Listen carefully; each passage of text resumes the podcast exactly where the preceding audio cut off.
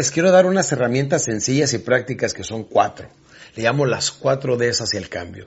Toda persona que quiera salir adelante, no importa si es hombre o mujer, si tiene 15 o 65 años, si está atravesando por la muerte de un ser querido, si está atravesando por una quiebra total, perdón, no importa quién es usted.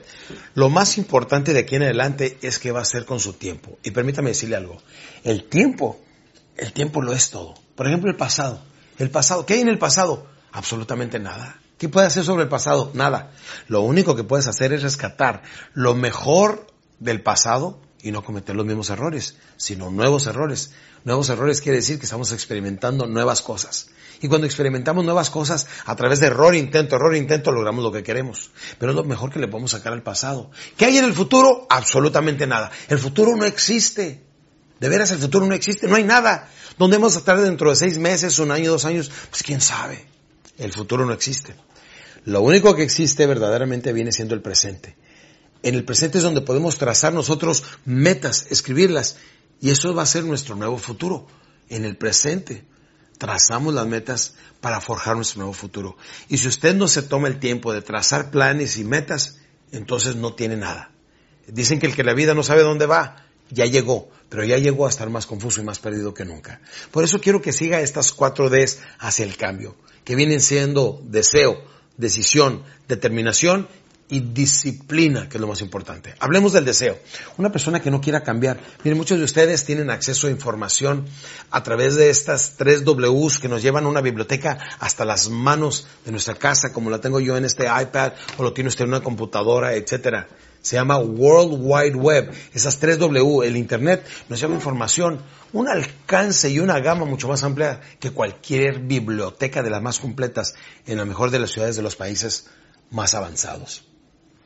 Ahora, a través del World Wide Web, podemos nosotros darnos cuenta a través del Internet qué es lo que sucede y los límites de información son verdaderamente inagotables. Aún así, mucha gente no cambia, mucha gente ni estudia, mucha gente ni hace absolutamente nada. ¿Por qué? Porque le falta el deseo, el deseo ardiente de triunfo. Déjeme le digo algo. Hablando del deseo y haciendo un pequeño paréntesis, vamos a hablar del sexto sentido, porque mucha gente cree que tenemos cinco sentidos. No, tenemos seis. El sexto sentido es el más viejo de todos los sentidos y el que menos la gente utiliza se llama el sentido común. O sea, lógica y sentido común es algo que todos podemos practicar todos los días. Sin embargo, no toda la gente practica el sexto sentido, lógica y sentido común. Es más, me atrevo a decirle que el puro sentido común le lleva mucho más lejos que una educación universitaria. ¿Cuántos empresarios conocemos que a través de la lógica y sentido común han creado sus empresas? Error, intento, error, intento.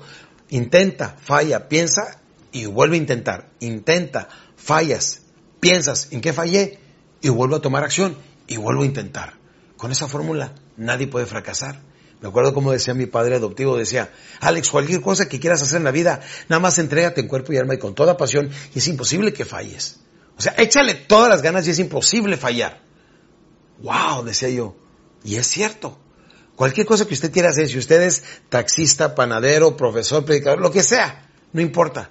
Nada más échele todas las ganas y es imposible que le vaya mal. Pero debe tener el deseo. Número dos, la decisión. Decir, de aquí en adelante mi vida va a cambiar. Desde este instante en adelante mi vida va a cambiar. Esa es la decisión. Y se lo había dicho anteriormente. Las decisiones son las que forjan nuestro futuro. Quiere que le vaya bien a usted y a su familia, debe de forjarse un nuevo futuro. ¿Cómo lo hace?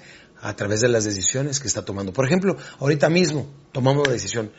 Ya no voy a fumar, ya no voy a tomar, voy a hacer ejercicio, voy a comer adecuadamente, voy a abrir mi propia empresa, voy a lanzarme por fin a, a expandir mi negocio, voy a hacer esa inversión, voy, voy a... Son las decisiones que tome ahorita las que van a forjar su futuro. Por eso las decisiones son muy importantes.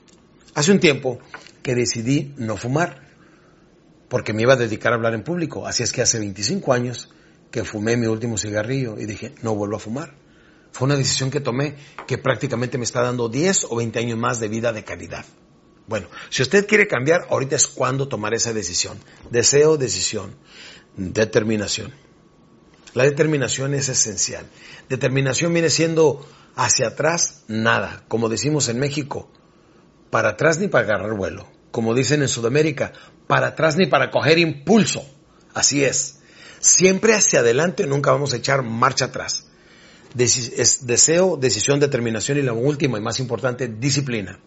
Disciplina significa hacer lo que tengas que hacer, cuando lo tengas que hacer, tengas ganas o no. O sea, no quieres cambiar, claro que no, pero necesitamos practicarlo. Disciplina significa, repito de nuevo, apúntelo por favor, hacer lo que tenga que hacer, cuando lo tenga que hacer, tengas ganas o no. Si nosotros tenemos el deseo, decisión, determinación y disciplina, en la vida vamos a lograr cualquier cosa que nos propongamos.